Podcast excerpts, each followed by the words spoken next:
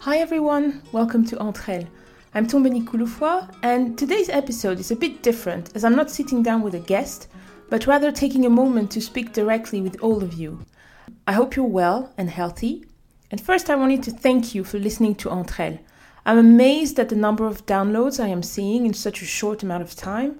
I'm grateful for your likes and shares, and I'd like to ask you to please continue to subscribe and leave us a five star rating on Apple Podcasts if that's where you're listening to the podcast. Also, make sure to follow us on social media. Entre is on Instagram, Facebook, and LinkedIn. I wanted to pause and share what you can expect from this platform in the coming month. I'm currently recording interviews with some amazing women around the world with inspiring careers in a variety of industries. So please stay with Entre Elles. Another thing I'd like to do is encourage you to reach out to me with any feedback you may have, or if you have an inspiring woman that you'd like to see featured on the podcast.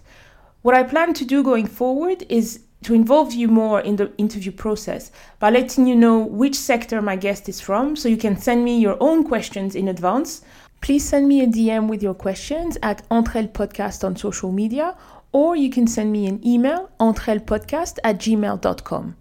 I'm also going to introduce a new segment called Catching Up with Our Guest, where a former guest will come back in the podcast to check in and let us know about new developments in their business or career if they have something major that they'd like to share with this community. I'm excited and amazed by this community we are building together, and I can't wait to connect with you again. Thank you, and see you in two weeks for a new episode with a very energetic and thoughtful woman of the world.